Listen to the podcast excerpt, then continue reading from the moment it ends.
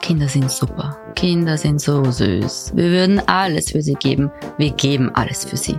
Unsere Liebe, unsere Geduld, unsere Privatsphäre am Klo. Aber irgendwann reicht's dann, wenn der Kaffee zum dritten Mal kalt wird, die To-Do-Liste bis zum verdreckten Küchenboden reicht und kein einziger Punkt darauf irgendetwas mit Me-Time oder einer heißen Dusche zu tun hat. Dann kommt Mutti schon einmal an den Rand des Familienwahnsinns. Ich bin Ivana, Mutter von zwei Kleinkindern. Der Rest ist Drama. Willkommen bei Mutti ist kaputti.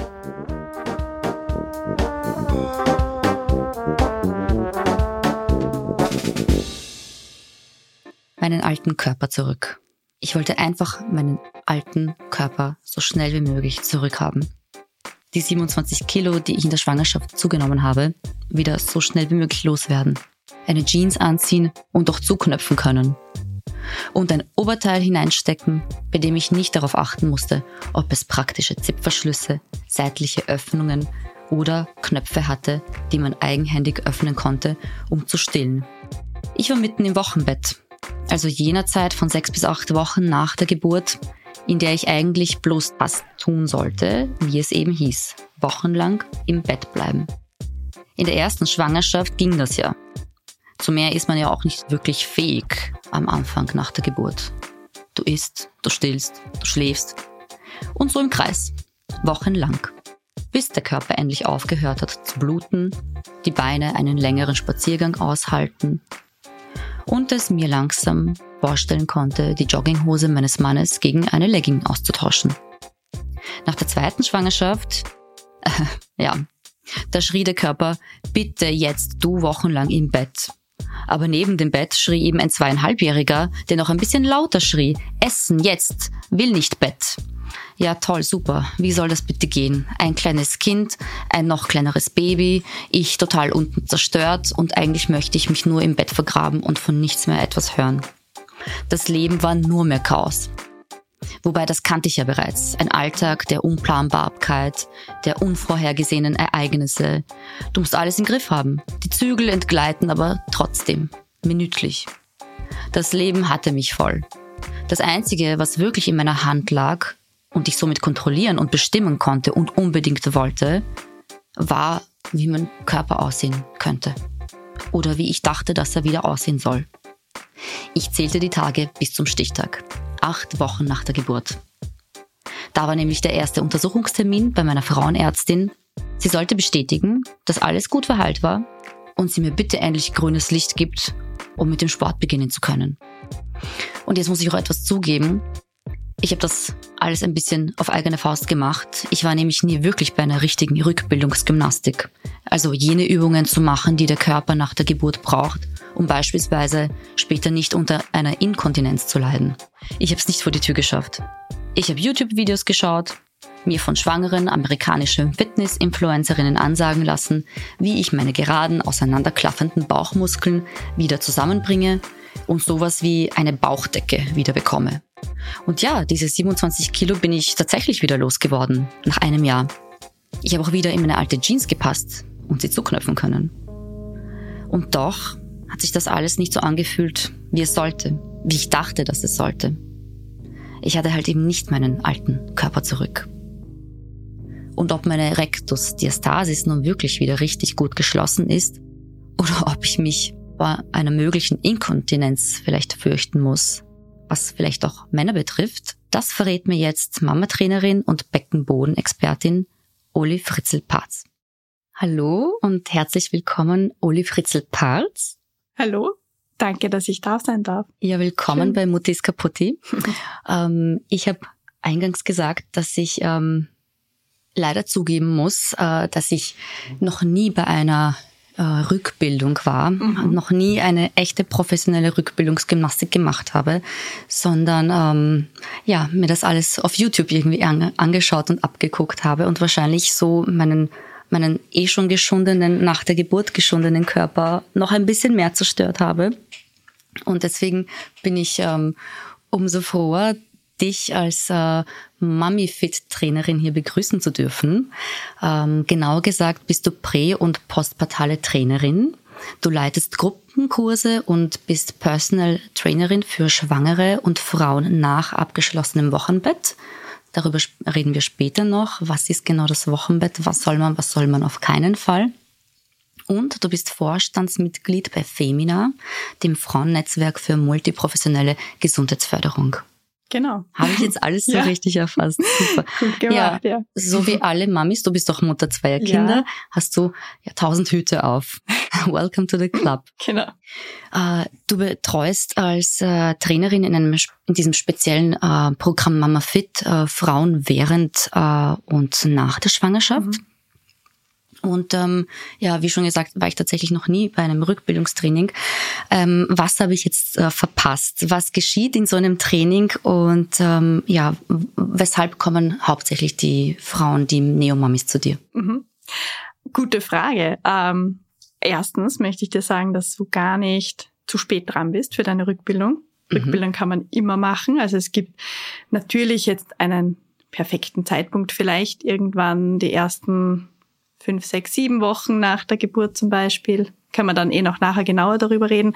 Aber es ist nie zu spät. Du kannst auch zwei, drei, vier, fünf Jahre oder auch zehn Jahre später noch damit anfangen ähm, und deine von der Schwangerschaft und der Geburt belastenden Strukturen stärken.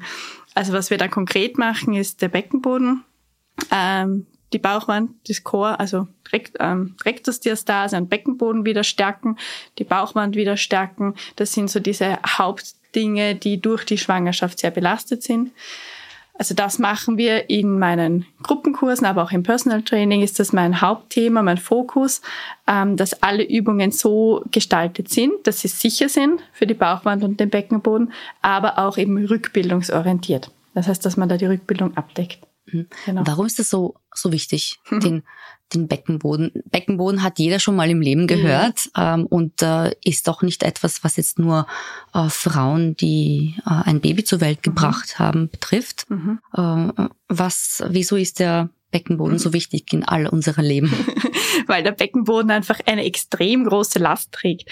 Wobei ich jetzt behaupten würde, gar nicht jeder, also vor allem Männer, haben unbedingt schon etwas vom Beckenboden gehört. Also Frauen, die meisten ja und vor allem wahrscheinlich in dem, in unserem Umfeld, Frauen, die geboren haben, haben sich mit dem Thema sicher schon beschäftigt, ob mit einem Rückbildungskurs oder auch nur persönlich. Aber er trägt einfach eine extrem große Last. Er trägt alle unsere Organe die ganze Zeit. Und alles, was in unseren Organen drinnen ist. Und das ist natürlich in einer Schwangerschaft etwas besonders Schweres, ein Baby. Das heißt, auch wenn ich per Kaiserschnitt entbunden habe, hat der da in der Schwangerschaft eine große Last getragen, wurde sehr belastet. Bei einer vaginalen Geburt ist das dann natürlich noch eine größere Last, eine, ein, bis zu hin einem Trauma, das er erfahren hat. Mhm. Genau. Äh, wie sehr unterscheiden sich die Trainings vor der Geburt, also während der Schwangerschaft und dann danach? Also im Großen und Ganzen sind es die gleichen Übungen, die wir präventiv machen und danach rückbildungsorientiert. Ein Unterschied, den ich schon ins Auge fasse, ist zum Beispiel, dass wir in der Schwangerschaft ähm, mehr geburtsvorbereitend trainieren und zum Beispiel den Beckenboden auch mehr weiten ähm, durch tiefe Hocke zum Beispiel, breite Hocke, solange den Frauen das angenehm ist. Es gibt auch Frauen, denen das gar nicht so angenehm ist, dann machen wir das auch nicht. Ähm, dann gibt es genug andere Formen, um geburtsvorbereitend zu trainieren. Und nach der Geburt sind das dann eher die schmäleren Kniebeugen, nicht zu breit stehen, nicht zu tief gehen, um diese Struktur eben nicht nochmal einer Last auszusetzen. Der Rest ist eigentlich ziemlich gleich. Kann man sich diese Übungen, ähm, sind das alles Übungen, die man ähm, auch so in einem normalen Trainingsprogramm für Nicht-Schwangere und also nichts Vorbereitendes für die Geburt oder mhm. danach ähm, auch machen kann? Ja, ich finde im Grunde auch machen sollte. Mhm. Also wir haben ja, vor, im Vorfeld schon darüber gesprochen, dass der Beckenboden ja auch in allen Sportarten irgendwie belastet ist und dass es dazu Problemen auch bei nicht Frauen oder auch Männern, die nicht geboren haben, eben kommen kann. Und das eigentlich von dem her eine Struktur ist, auf die immer ein Augenmerk gelegt werden sollte. Auch in anderen Sportarten, in anderen Trainings. Mhm. Genau. Wie kann ich mir das jetzt äh, genau vorstellen? Ich komme zum Training. Ähm, dort sind, äh, willkommen und sollen auch, mhm. äh, damit das Leben einfacher wird. Die Mamis mit den äh, Kindern, mit den Babys ja. in der Trage im Kinderwagen kommen. Und ich stelle mir das ein bisschen unruhig vor, wenn dann fünf Babys anfangen zu schreien, weil sie irgendwie merken, okay, Mama möchte jetzt ihre Ruhe haben. Mhm. Ähm, ist es so ähnlich oder wie, wie also, schaut sowas aus? Ich finde in meinen Kursen, die Kinder zeigen mir, wenn die Stunde vorbei ist, weil wenn die 50, 55 Minuten durchgehalten haben, ist schon ein guter Schnitt eigentlich. Ja. Ähm, Genau. Da darf Aber, man Danke sagen. Ja. Deshalb machen wir auch immer, also wir, wir treffen uns an einem Punkt, wärmen dort auf, machen dann verschiedene Stationen. Das heißt, wir bewegen uns fort dazwischen, was die Kinder dann meistens schätzen, weil wieder ein bisschen Bewegung ist im Kinderwagen oder in der Trage. Und dann machen wir wieder punktuell zwei, drei oder vier Übungen, bevor wir weitergehen zur nächsten Station. Und diese zwei, drei Übungen, das ist immer so dieser Rahmen, den die Kinder gerade noch aushalten, bevor man wieder weitergehen muss, kommt mir vor. Und je nach Gruppengröße kann man das auch ganz gut anpassen. Dann gehe ich manchmal schneller weiter und wir machen wieder mehr in der Fortbewegung. Oder manchmal bleiben wir länger an einem Platz, wenn es den Kindern gerade gut gefällt oder den Müttern natürlich auch, aber an die Gruppe angepasst. Klappt das meistens ganz gut und so nach 50 Minuten merkt man dann so, jetzt ist dann ganz gut, wenn es vorbei ist, weil es für die Kinder meistens schon natürlich in irgendeiner Form, sagen wir einfach zu langweilig vielleicht wird. Wie lang dauert dieses Programm dann insgesamt? Also dass, wenn ich zum Beispiel mit meinem Baby mhm. nach der äh, Geburt dann komme, mhm.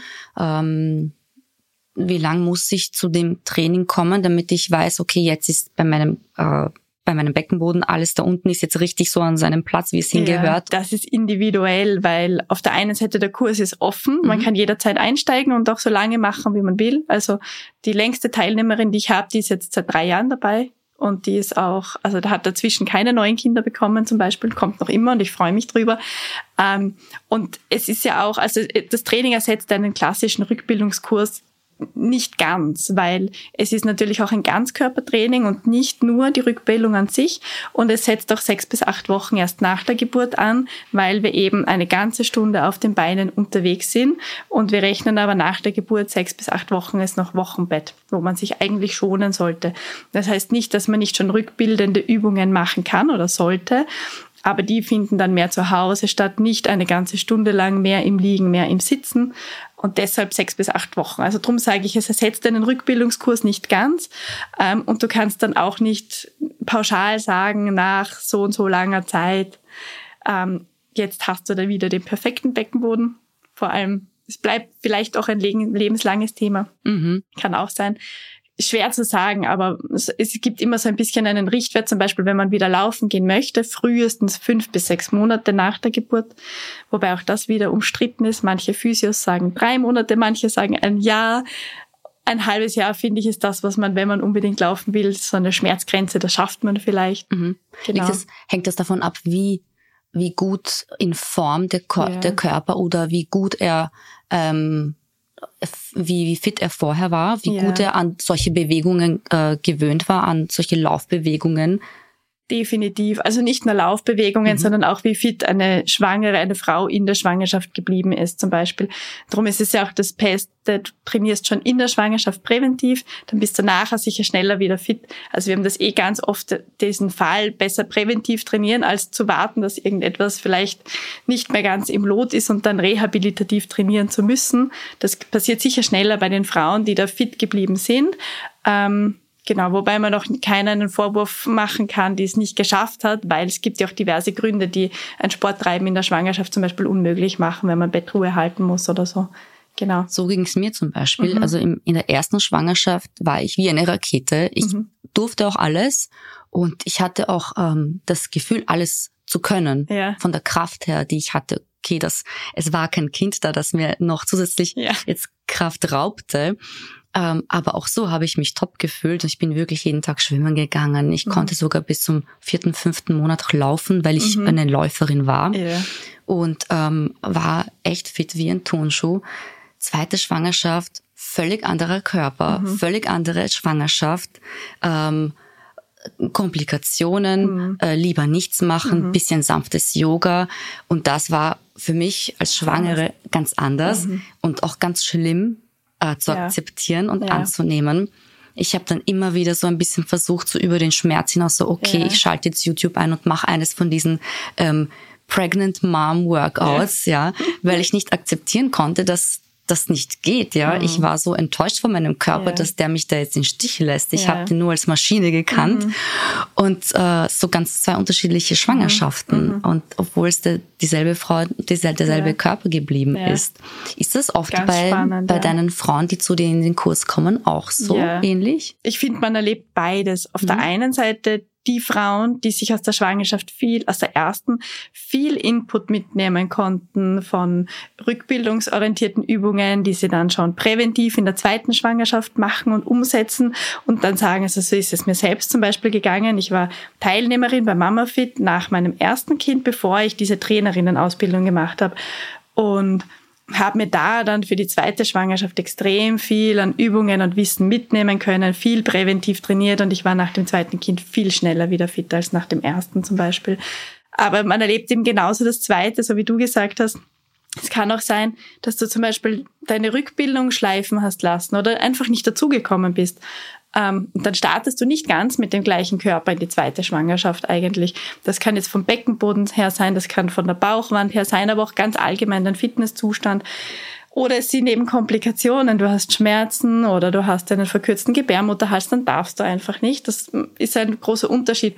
Und du hast natürlich schon ein Kind daheim. Das kann dich fit halten, es kann aber auch einfach dich extrem auslaugen. Also es gibt beides und natürlich auch was dazwischen. Mhm. Ähm, was sind denn die Gründe, die ähm, deine Teilnehmerin in deinen Kurs kommen lassen? Ähm, wollen die so schnell wie möglich zu ihrem alten Körper zurück oder? Also ich glaube, ich behaupte jetzt, ich hoffe, dass meine Teilnehmerinnen vor allem kommen, um gesundheitsorientiert mhm. zu trainieren. Ähm, ich glaube, dass sie das tatsächlich machen. Und natürlich kommen immer wieder die Fragen mit, macht diese Übung eine schöne Bikini-Figur?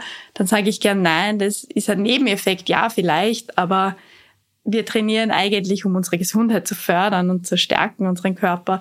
Und ich glaube schon, dass der Großteil daran interessiert ist und auch eben rückbildungsorientiert trainieren möchte, Wehwehchen abfangen möchte, bevor sie entstehen oder eben kommen auf Anraten von der Gynäkologin oder Physiotherapeutin, Hebamme, genau, um einfach an bestimmten Dingen zu arbeiten. Glaubst du, dass die Frauen ähm, so ein bisschen um ihren Körper, den sie vorher hatten, vielleicht trauern? Ja und nein. Ja, also in gewisser Weise vielleicht schon. Ähm, wobei ich das selten negativ erlebe. Also mir kommt wirklich vor, dass ganz viele Frauen, die bei mir sind, das natürlich wahrnehmen. Der eigene Körper verändert sich, das nehmen alle wahr. Ähm, aber viele schon auch im Positiven, dass man eben sieht, dieser Körper hat ein Kind hervorgebracht, Unglaubliches geleistet, ist auch ein Aspekt, der mir wichtig ist und den ich schon ganz oft betone. Ähm, und ich, mir kommt schon vor, dass das vielen Frauen wichtig ist. Aber natürlich, der eigene Körper verändert sich und vielleicht ist es auch schwierig, manche Dinge dann anzusprechen und sagt, ich bin eigentlich nicht mehr ganz zufrieden mit meinem Bauch oder mit meinen Brüsten oder mit meiner Hüfte. Ähm, vielleicht ja, unterschiedlich wahrscheinlich. Mhm. Ja. Ich kann das gut nachvollziehen. Ich habe ähm, ziemlich viel zugenommen mhm. in beiden Schwangerschaften, so um die 30 Kilo. Mhm. Kann man sich gar nicht so vorstellen. Ich weiß auch nicht, wie ich das ja, geschafft habe. Meine Gynäkologin meinte, ja, bei so zierlichen Frauen wie bei Ihnen ist das öfter mal so, dass ja. die Frauen ähm, sehr viel zunehmen, ja. weil 27 Kilo ist für den Körper sehr viel belastend, belastend ja. und auch ähm, für die Geburt ja. äh, kann das auch hinderlich sein. Mhm.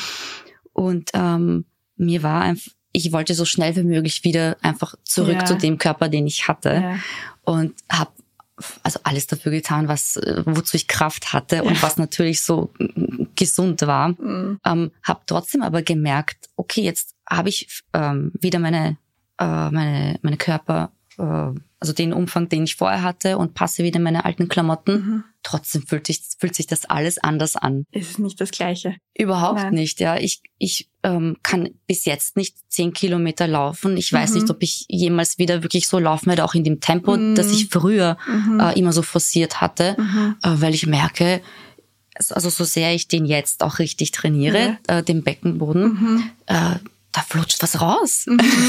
also irgendwie, irgendwie ist das nicht mehr so stabil wie früher. Ich arbeite extrem gern mit unserer, also mehreren von unseren Physiotherapeutinnen bei Femina zusammen, mhm. weil ich es extrem wertvoll finde, wenn man da eben auch vaginal palpiert und aber auch mit Ultraschall zum Beispiel schaut über die Bauchdecke, wo sind die Organe, was macht die Blase Und ich sage das auch deshalb, weil ich eben die Trainerinnenausbildung gemacht habe, mich intensiv mit dem Thema beschäftigt habe und dann erst nach meiner zweiten Geburt mich selbst mal checken habe lassen bei der Physio und gemerkt habe, okay, den Großteil mache ich hier ganz gut, aber gar nicht alles. Ich, also ich habe mich auch nicht so ganz perfekt gespürt eigentlich und da mir selbst nochmal viel mitnehmen können für mein eigenes Training eigentlich. Und dann denke ich mir, nachdem ich mich ja eigentlich schon ganz gut mit dem beschäftigt habe, wenn ich das weniger tue, ist noch besser, vielleicht mal ein Bild von außen zu bekommen und zu wissen, was tut mir gut, was tut mir weniger gut ähm, und das dann auch gezielt in meinen Kurs mitnehmen können. Im besten Fall sagt mir die Frau dann auch, das und das hat mir die Physio gesagt und dann kann ich auch gleich bei den Übungsvariationen dazu sagen, mach das lieber so und das lieber so, auf das aufpassen. Genau. Wenn man jetzt so wie ich nicht äh, in den in den Rückbildungskurs gehen konnte oder bei mir, ich hatte einfach keine Kraft, ja. aus dem Haus zu gehen die ersten ja. drei Monate. Ich habe das nicht gepackt irgendwie. Mhm. Ähm, wie kann man trotzdem zu Hause sich irgendwie zum Beispiel ähm, die Bauchdecke abtasten, um zu sehen, hm, das ist nicht so, wie es vielleicht sein sollte. Ich sollte mir das mal anschauen. Also dass man so seinen einen ersten Checkup zu Hause mit sich selbst macht. Im Großen und Ganzen, also ich finde, es gehört in professionelle Hände, das ist das eine. Aber mal zu schauen, wie schaut das eigentlich aus, wie ist der Status quo an sich, um sich dann eben in professionelle Hände zu begeben, ist natürlich nicht schlecht. Ähm, Im Grunde legst du dich auf den Rücken und tastest einmal bei deinen Bauchmuskeln in, in aller Ruhe. Kannst den Kopf leicht anheben und schaust, was sich da tut. Ähm, ja, man misst die Rektusdiastase in der Länge, in der Breite und in der Tiefe, wenn man das nicht regelmäßig macht. Und wenn man auch natürlich den Status von vor der Schwangerschaft nicht kennt, ist es schwierig, da wahrscheinlich ein, ein Urteil zu geben. Ähm, und es kann auch eine Rektusdiastase zum Beispiel ein bisschen breiter sein und aber nicht tief. Das ist, das ist wahrscheinlich schwierig. genau, was es ja, genau ist. Genau. Weil ich habe das ähm, Woher soll man es wissen? Woher ja. soll man es wissen? Ja. Es kann ja auch jeder haben. Es genau, kann ja auch genau. unterschiedlich von Mensch zu Mensch genau, sein. Genau. Also wenn wir von der Rektusdiastase sprechen, dann ist das der Musculus rectus abdominis. Der geht vom ähm, Sternum, also vom Brustbein bis runter zum Schambein in zwei Strängen und ist durch ein Bindegewebe verbunden. Und das dehnt sich in der Schwangerschaft aus, dieses Bindegewebe, aber auch die Muskeln, damit eben dieses Kind Platz hat, logischerweise. Aber das Bindegewebe ist einfach danach geschwächt und zieht sich nicht automatisch wieder zusammen, ist nicht automatisch wieder ganz fest und dadurch sind diese Muskelbäuche stehen dann ein bisschen auseinander. Das ist die Diastase, das nennt man Diastase. Und das Bindegewebe dann zwischen ist eben lockerer. Und das ist das, was wir in der Länge, also das kann vom Brustbein tatsächlich bis zum Schambein runterreichen, diese Öffnung ähm, in der Tiefe, also wie weit kann ich da reingreifen und auch in der Breite messen. Wir sagen, eine Rektusdiastase ist geheilt, wenn sie nicht breiter ist als ein Finger und sie sollte auch rund um den Bauchnabel nicht viel größer sein als so ein Stück, ein 2-Euro-Stück zum Beispiel. Also wenn man den Bauch anspannt und den ja. Bauch, äh, den Kopf hebt ja. und da seine Finger dazwischen in dieser ja. Spalt stecken kann, ja. dann sollte man noch ein bisschen was arbeiten. Dann soll, dann wenn dieser Spalt breiter ist, ja. Wobei ich jetzt gar nicht da eine, eine Anleitung so sehr geben will, weil ohne Bild ist das ganz schön schwierig. Ich will gar nicht, dass irgendeine Frau selbst anfängt zu tasten und es sind ja auch viele, die dann glauben, sie haben eine Rektusdiastase, weil man es halt selbst nicht so gut spürt oder wie viele Bäuche hast du schon getastet? Hast du den mhm. Unterschied zwischen allen deinen Freundinnen oder deinem eigenen Bauch von vor der Schwangerschaft? Mhm. Das ist eigentlich ganz schwierig. Also zu mir kommen oft Frauen, die sagen, ja, ich habe noch so eine große Rektusdiastase und dann tastet ich und sage, du, das ist bombenfest, du hast da gar nichts. Die Muskelbäuche sind vielleicht ein bisschen weiter, aber das Bindegewebe ist top dazwischen. Mhm. Und genauso kommen Frauen, die glauben, es ist alles tiptop und dabei ist dann doch noch offen zum Beispiel.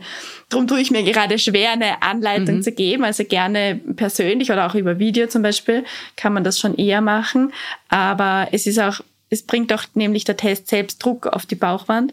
Und wenn man das zu oft macht, also wir sagen auch maximal einmal pro Woche, weil der Druck, der beim Test auf die Bauchwand kommt, wieder beim Heilen eigentlich stört. Mhm. Also das darfst du jetzt auch gar nicht täglich testen, so gesehen. Was beschleunigt genau. ähm, mhm. die Heilung? Zum Beispiel solltest du alle Übungen meiden, die aus der Rückenlage dich aufrollen. Also alles, was wie Sit-up ist, aber auch aus dem Bett aufstehen, nicht aus der Rückenlage, sondern immer über die Seite. Das kann man pauschal wirklich jeder Frau mitgeben.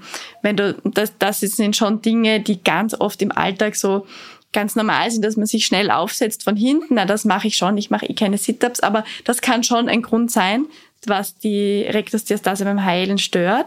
Und der andere Punkt ist zum Beispiel aber auch Stillen, die Hormone, die ganze Situation im Körper ist eigentlich noch immer auf weich eingestellt, macht auch das Bindegewebe weicher. Das heißt jetzt nicht, dass man sofort abstillen soll, aber man muss sich bewusst sein, dass es dann natürlich ein bisschen dauert. Also mhm. einfach Geduld und das, dem Körper auch die Zeit geben. Genau. Ja, es dauert ein bisschen, bis man äh, wieder den Körper für sich alleine hat. Außerdem, genau. Mhm. Das, damit muss man auch ein, ein bisschen Punkt. Äh, lernen, zurechtzukommen. Ja, ist gar nicht so leicht, finde ich. Ja. Neun Monate teilt man ihn und dann teilt man eigentlich weiter, wenn man stillt. Ja, und, ja. und darf darf, kann gar nicht entscheiden, ob man ihn jetzt teilen möchte oder nicht. Nicht immer, mhm. ja. ja. Wobei ich natürlich sage, eine Stillbeziehung muss für beide passen, Mutter und Kind. Mhm. Aber natürlich kann das auch manchmal ambivalent sein. Ich kann ja gerne stillen, aber jetzt gerade nervt's mich. Aber genau, grundsätzlich stille ich gerne. Wenn es funktioniert. Genau, genau. Wenn ich jetzt zum Beispiel sage, ich still mein Kind unglaublich gern, aber jetzt gerade im Bus, da will ich nicht. Da darf es mir auf die Nerven gehen. Obwohl ich grundsätzlich gern still ist okay. Aber manchmal ist es halt ambivalent, ja. Sind das so Themen, womit ähm, auch Frauen zu dir kommen? Also dieses, wie gehe ich mit meinem neuen Körper um? Ist es okay, dass ich manchmal genervt bin, dass ich yeah. nicht stillen möchte jetzt gerade? Oder yeah. dass ich genervt bin, dass ich noch immer nicht dort bin, wo ich sein möchte yeah. mit meiner Fitness oder mich wieder so gut und gesund zu fühlen? Ja. Oder muss ich das jetzt einfach akzeptieren, weil wir dafür geschaffen sind. Ja, ich finde, das ist das, was diese Kurse ausmacht eigentlich, mhm. dass es halt auch Gesprächsrunden sind. Also ich finde, ich gebe dem gerne einen großen Raum, weil ich es unglaublich wichtig finde.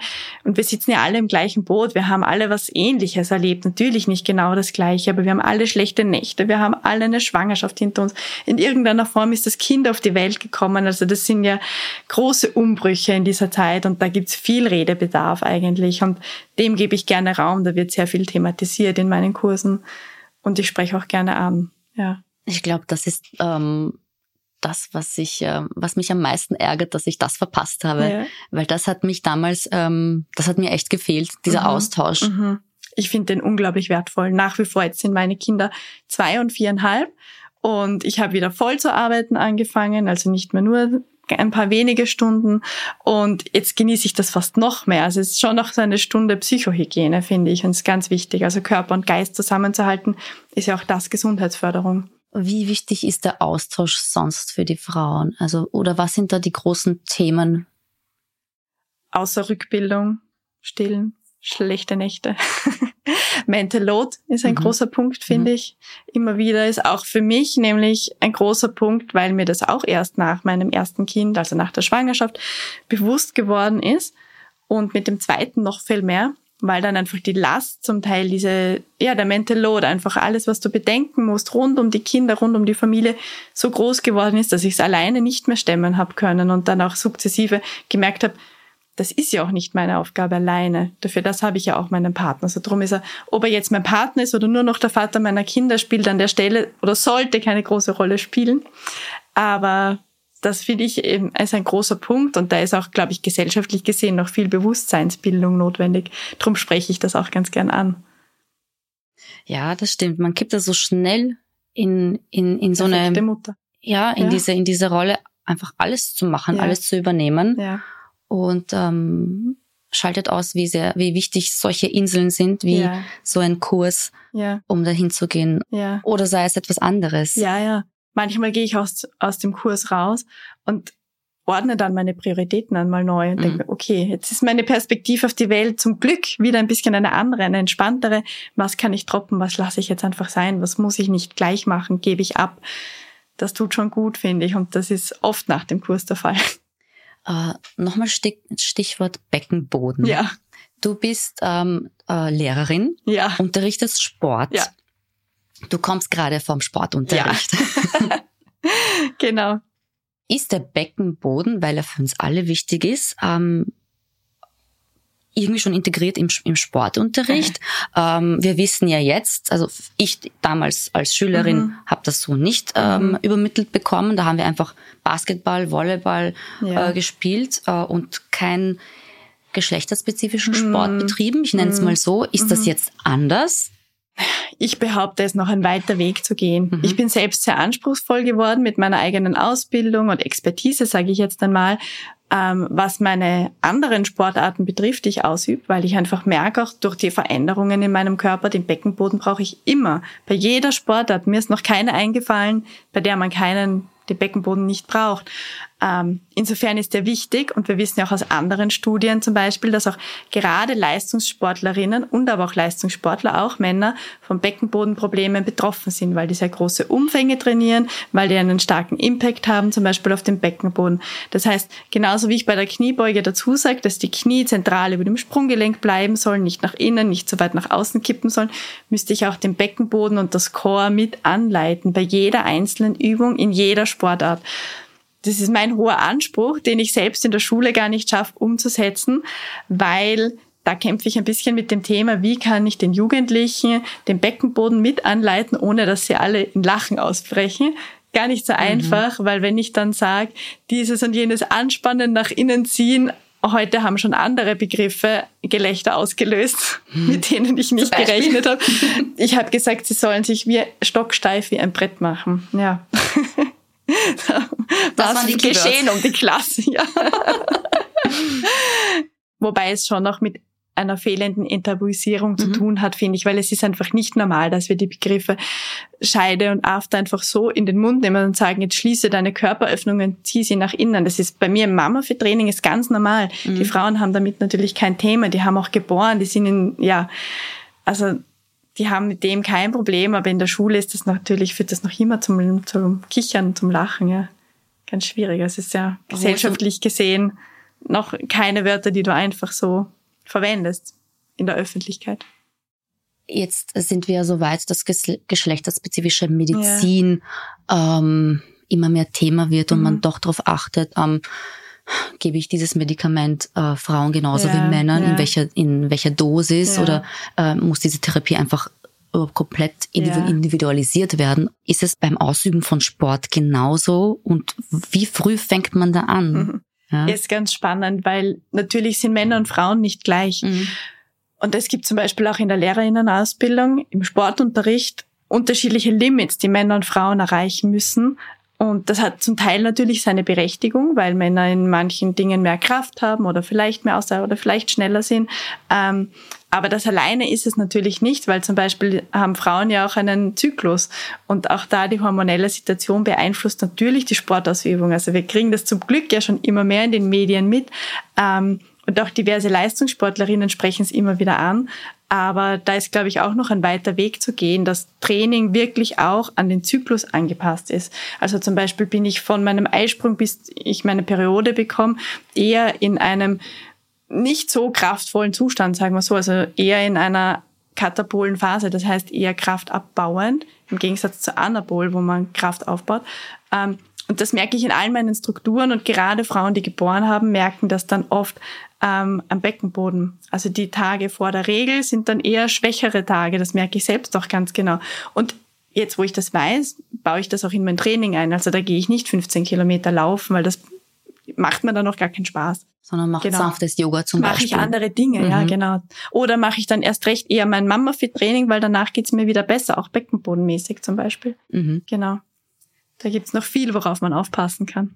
Ja, und ja. Äh, was sicher noch ausgebaut gehört, auch vor allem im professionellen Bereich, wo Athletinnen Absolut. vielleicht auch mit einem äh, Pauschaltraining ja. Ähm, ja. Äh, zu tun haben ja. und das dann die äh, nachhaltig auf ihre Körper wirkt. Absolut, ja. Also es gibt zum Beispiel Inkontinenzprobleme, gerade bei Leistungssportlerinnen, aber auch bei Männern, Leistungssportlern, und gar nicht wenige. Also bis zu ein Drittel aller Frauen geben an, Harninkontinent bei der Sport, also beim Leistungssport, bei der Sportausübung zu sein. Bei den Männern dann sind wieder zum Beispiel die Kraftsportarten, Bodybuilding, ähm, Gewichtheben. Neun Prozent sind Harninkontinent, bis zu 50 Prozent Stuhlinkontinent. Da zählen jetzt Winde dazu. Das klingt auf den ersten Blick dramatisch, aber das sind schon ganz schön viele. Ja, also das sind Strukturen, die sind einfach bei dieser Sportausübung sehr belastet und gleichzeitig geben ganz viele an, dass sie ja nicht wissen, woher diese Inkontinenz kommt. Also das korreliert ja, also das verbessert sich, wenn man weiß, woher das kommt und noch besser wird, wenn man weiß, wie ich es gezielt trainieren kann.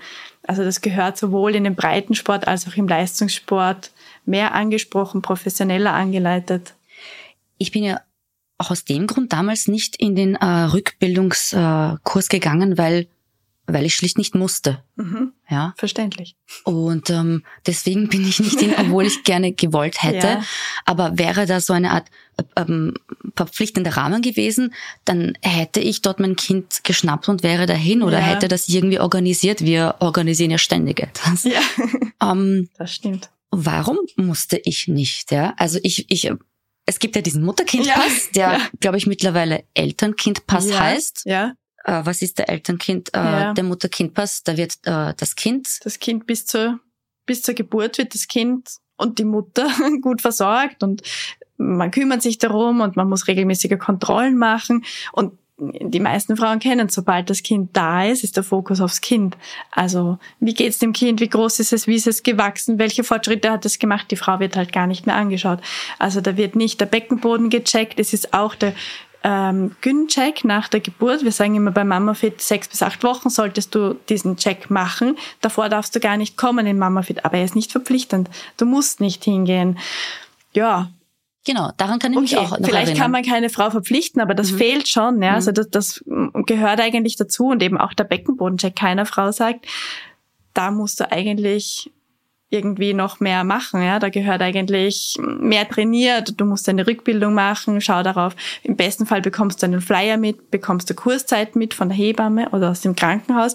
Aber ein aktives Angebot oder auch ein kostenfreies Angebot, das die Frauen dann wirklich nutzen können, auch eben, wo keine, wo Geld eben keine Rolle spielt, ja, weil das Angebot, das ich habe, Natürlich kostet das was. Ich muss ja auch von was leben. Und ich freue mich über Femina, dass wir da die Möglichkeit haben mit der Teilkostenübernahme. Das heißt, dass es auch Frauen besuchen können, die sich es nicht leisten könnten. Dann schießt der Verein was dazu. Das ist super.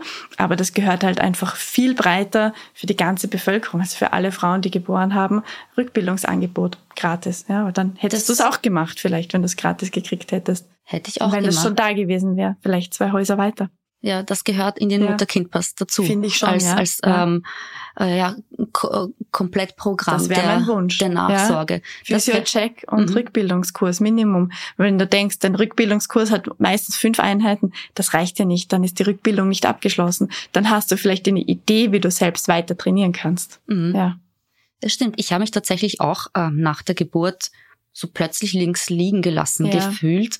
Äh, vorher muss man ja in, in vier Wochen Abstand Ja, ja. Äh, zur, zur Pflichtkontrolle, Ziemlich oft, Ja. ähm, Bauchultraschall, wie geht's dem Alles Baby? dem Baby. Alles gut? Ist der Muttermund noch gut geschlossen? mhm. Weil wenn nicht, dann könnte es zu einer frühzeitigen Geburt kommen. Komplikationen. Aber alles drauf ähm, fokussiert, dass es dem Kind gut geht. Ja. Und das fand ich so auch, äh, okay, ja, ich bin nur dazu da, damit ich dieses Kind Kind. gut aus meinem Körper befördere. Ja. Ja, Ja. ähm, das hat mir schon ein, ein schlechtes Gefühl gegeben Mhm. danach. Mhm. Und wie du sagst, diese Kontrolle danach, nach dem Wochenbett von sechs bis äh, Ja. acht Wochen nach der Geburt, äh, diese Kontrolle beim Gynäkologen oder bei der Frauenärztin ist nicht verpflichtend. Ist nicht. Aber das war der einzige Termin, den ich tatsächlich nachher Ja. noch wahrgenommen habe. So, okay, ich gehe mich jetzt abchecken lassen, ob ich, also das war mein Hauptmotiv, ob ich jetzt wieder Sport machen kann. Ja, ja, ja. ob ich wieder etwas War für mich. meins. Und ich habe auch gleich die Sportfreigabe gekriegt. Ich habe gekriegt, du, du darfst jetzt wieder alles machen. Und danach, ist, ja. weil einfach die Zeit gefehlt Ja, ja. hat, war ich wirklich über ein Jahr nicht mehr bei der Gynäkologin. Ja, ja. Und dieser Passiert ja ganz häufig, finde ich, Ja. ja. Und das fehlt einfach massiv, weil selbst wenn du weiterhin nur an dieses Kind denken würdest, bist ja du trotzdem verantwortlich. Also auch gesellschaftlich gesehen müssen wir ja ein Interesse daran haben, dass es der Mutter gut geht. Also auch wenn ich jetzt wieder das Kind in den Fokus stelle, muss Mhm. ich halt auch schauen, dass der Mutter gut geht. Natürlich auch dem Vater, ja. Aber, aber wenn wir jetzt schon von der Frau sprechen, die das Kind ausgetragen und geboren hat in irgendeiner Form, muss ich ja schauen, dass die sich erholen kann, dass das mit dem Stillen bestmöglich funktioniert oder man einen Weg findet mit Flasche oder sonst was. Das ist da, ja, Stillberatung wäre ja auch sein Punkt. Der gehört auch, also in den Mutter-Kind-Pass, finde ich. Ja, wenn's, Ja. das Kind Oder ist zwar auf der Eltern. Elternkind, Ja. das genau. Das Kind ist ja auf der Welt Ja. äh, und die Frau ist nicht mehr schwanger, ja. aber deswegen ist die Geschichte noch lange Ist nicht noch vorbei. Nicht vorbei. Also- man spricht ja auch vom vierten Trimester nach der. Geburt, ja. Ja. Ja. Oh, Die Hormone stellen sich wieder um und machen Ja. Alles, was sie wollen mit einem. So die Haare fallen aus. Plötzlich wird die, wird die Haut wieder schlecht und Mhm. dann mal wieder gut. Der, dieser Glow Ja. in der Schwangerschaft ist, Ist weg, vorbei. ist Ja. vorbei und Baby Blues. Baby Blues. Depression. Viel Mhm. häufiger, als man denkt letztendlich, ja. Und man wird damit allein Ja. als Frau. Ja, ja. Du hast eigentlich kein Netz, wenn du nicht selbst aktiv wirst. Also wenn du selbst aktiv wirst, eine Idee hast, wo du schauen kannst, wo du dich versorgen kannst mit Kursen, mit Stillberatung. Und das ist natürlich aber dann immer auch eine finanzielle Komponente. Also das ist wieder auch so ein bisschen ein Schichtproblem. Wir kennen mhm. das ja auch aus Studien. Und mhm. dann muss man sagen, unsere Medizin ist zweiklassig. Mhm. Ja? Wer ein gewisses Einkommen hat, und immer in Zusammenhang auch mit der Bildung, ähm, hat einen besseren Zugang zur Gesundheitsversorgung letztendlich, weil ich präventiv zum Beispiel in meinem Kurs Wehwehchen abfangen kann, bevor sie entstehen. Mhm. Ja. Und dann, ich, natürlich kann ich warten, bis eine Senkung passiert ist, bis ich inkontinent bin und mir die Kasse dann die Rückbildung bei der Physio bezahlt. Aber dann bin ich ja schon bei der Rehabilitation, ja. Also die Reparatur bezahlt die Kasse, aber die Prävention, nicht. Prävention nicht, genau, ja. ja. Wenn du ähm, ein Wunsch frei hättest. Ja.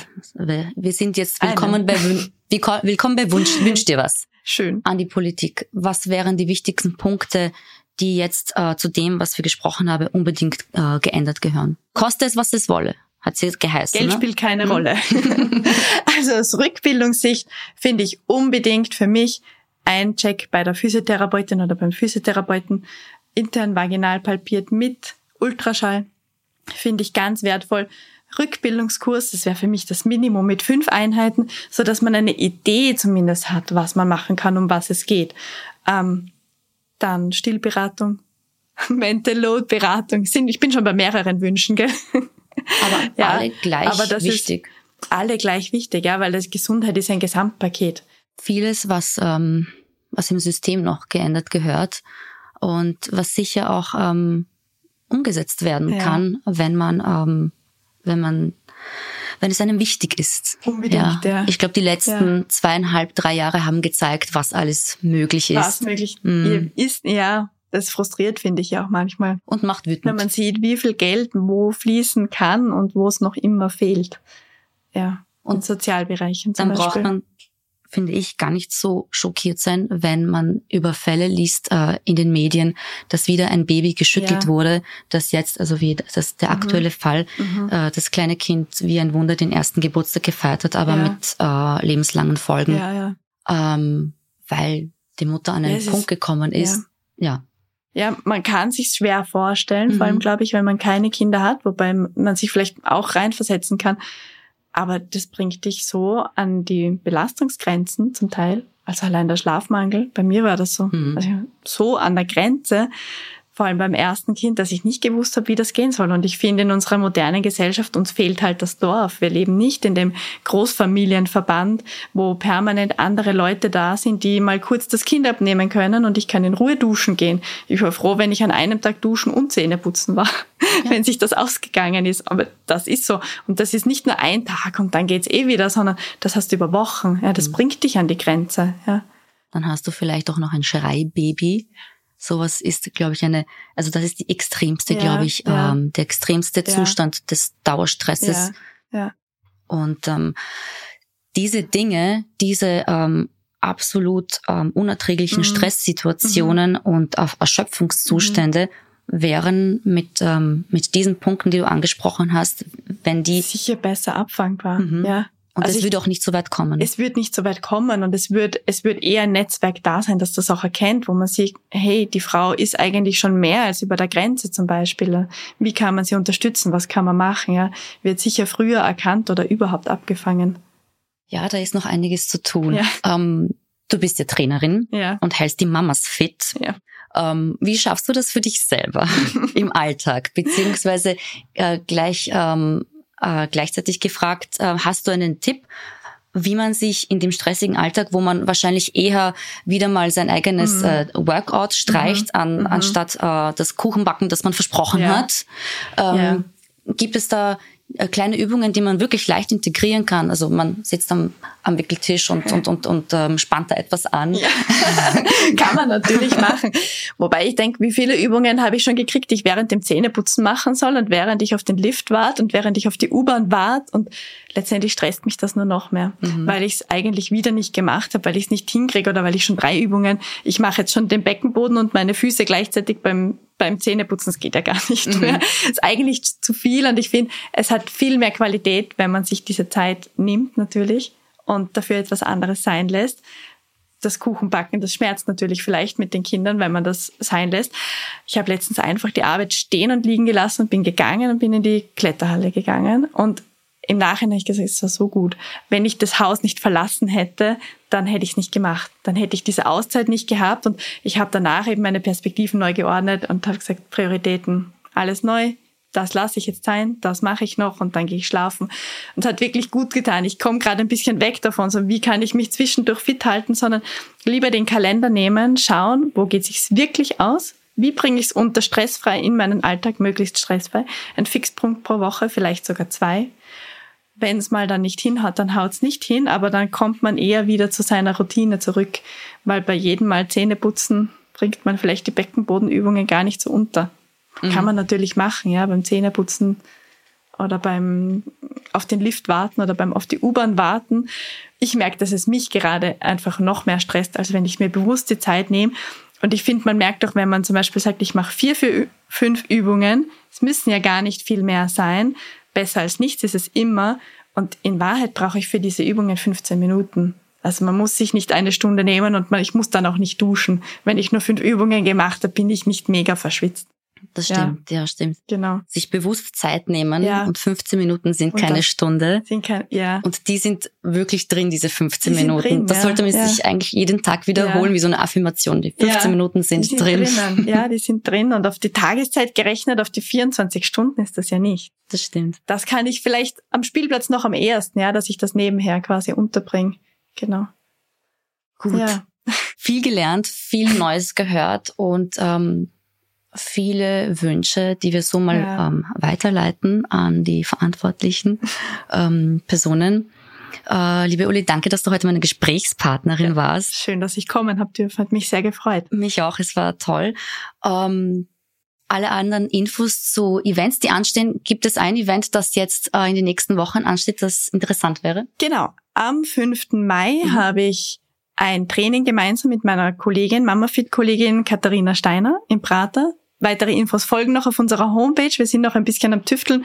Es soll ein Rektusdiastase-Tag werden, ähm, wo wir speziell auf das hinweisen, ein Training gestalten gemeinsam, das da wirklich einen Fokus darauf legt, anschließend Infos zur Verfügung stellen, Selbsttest anleiten. Genau, also ein bisschen größeres Training, das zu einem kleinen Event wird, gemütliches Zusammensein danach.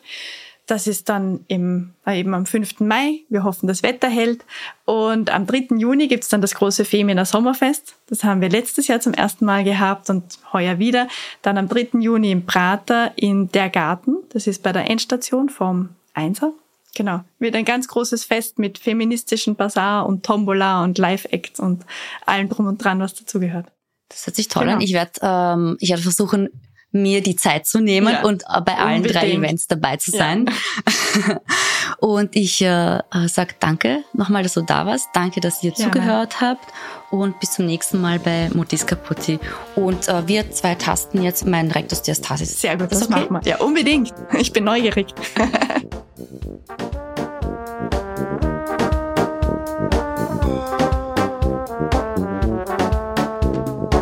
Kinder sind super. Kinder sind so toll. Aber manchmal ist Mutti einfach kaputti.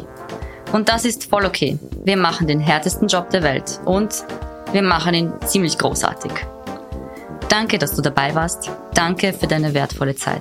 Ich weiß, du hättest sie für tausend andere Dinge nutzen können. Hör auch das nächste Mal hinein. Bussi und Chin Chin von Mutti zu Mutti. Deine Ivana.